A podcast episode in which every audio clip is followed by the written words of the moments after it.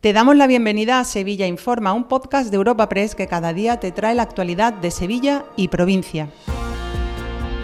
Estas son las noticias más relevantes en nuestra agencia en el día de hoy.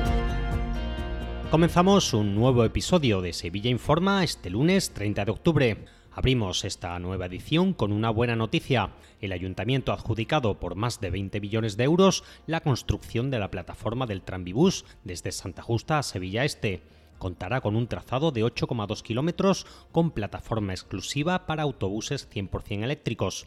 Esta futura línea de Tranvibús dará servicio a unas 100.000 personas del distrito este, Alcosa, Torreblanca. Gracias a ella, estos vecinos podrán llegar hasta Santa Justa en apenas 20 minutos. Las obras han sido adjudicadas a una unión temporal de empresas compuesta por Sando, Altenia y Conservación Asfalto. Escuchamos al concejal hispalense de movilidad, José Lugo. La Delegación de Movilidad del Ayuntamiento de Sevilla ha llevado a cabo, a través de la mesa de contratación, la adjudicación provisional de las obras del Tranvibús, desde la estación de Santa Justa hasta Sevilla Este y Torreblanca. Mediante esta inversión, que supone en torno a 20 millones de euros, los vecinos de Sevilla Este y de todo su entorno podrán acceder en torno a 20 minutos a la estación de Santa Justa, lo que supone un avance en la movilidad de toda esta área a través del transporte público absolutamente eléctrico. También en materia de proyectos, el consejero de Justicia, José Antonio Nieto, ha visitado el campus de Palmas Altas, la nueva ciudad de la justicia. El consejero ha señalado que mañana entra al fin en funcionamiento en este espacio el juzgado de lo mercantil número 4. Se trata del primer órgano judicial que entra en servicio en la nueva ciudad de la justicia. Además, es un juzgado de nueva creación. La idea es que al finalizar noviembre la ciudad de la justicia cuente con 17 juzgados, 13 de lo contencioso y 4 de lo mercantil. Además, ha entrado en servicio la lanzadera de Tusam destinada a conectar el Prado de San Sebastián con estas instalaciones. El consejero ha asegurado así que hay garantías de movilidad para acceder a la ciudad de la justicia. Estas son las palabras de José Antonio Nieto. estamos eh, en mitad de la nada, no estamos en un sitio donde no haya acceso, donde no haya aparcamiento, hay aparcamiento para todo el que quiera venir y, hay garantía de que además se va a poder hacer en perfectas condiciones. Las noticias no son tan buenas en el plano económico. La Diputación ha acogido hoy una reunión por el cierre de la planta sevillana de la aeronáutica Arnova. La empresa alega que arrastra un déficit de más de 36 millones de euros desde 2016. La plantilla, de su lado, defiende la capacidad del centro de trabajo y reclama soluciones industriales. La Diputación, el Comité de Empresa y los sindicatos han acordado así un frente común para revertir la decisión de cierre y salvar la planta sevillana.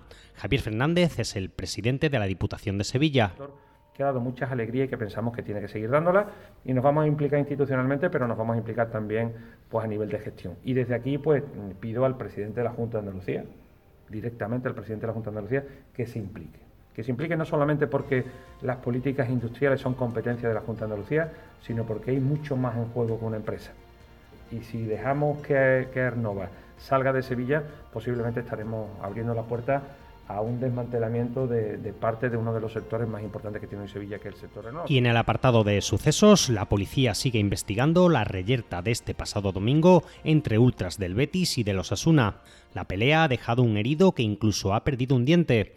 Los ultras se sirvieron de palos, barras metálicas y hasta un cohete. De momento no hay detenidos, pero la Policía Nacional espera acometer arrestos en los próximos días.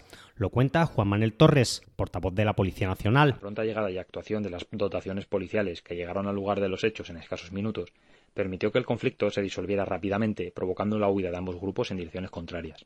En su huida, estos se deshicieron de los objetos que habían utilizado durante el enfrentamiento, entre los cuales había palos de madera, barras metálicas, un cohete e incluso barras de futbolín.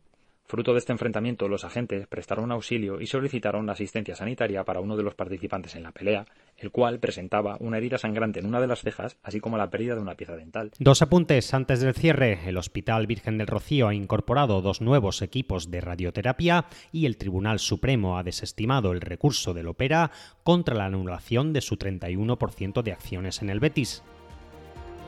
Te recordamos que puedes suscribirte y descubrir el resto de episodios de este podcast en nuestra web entrando en europapress.es barra podcast o a través de las principales plataformas de podcasting.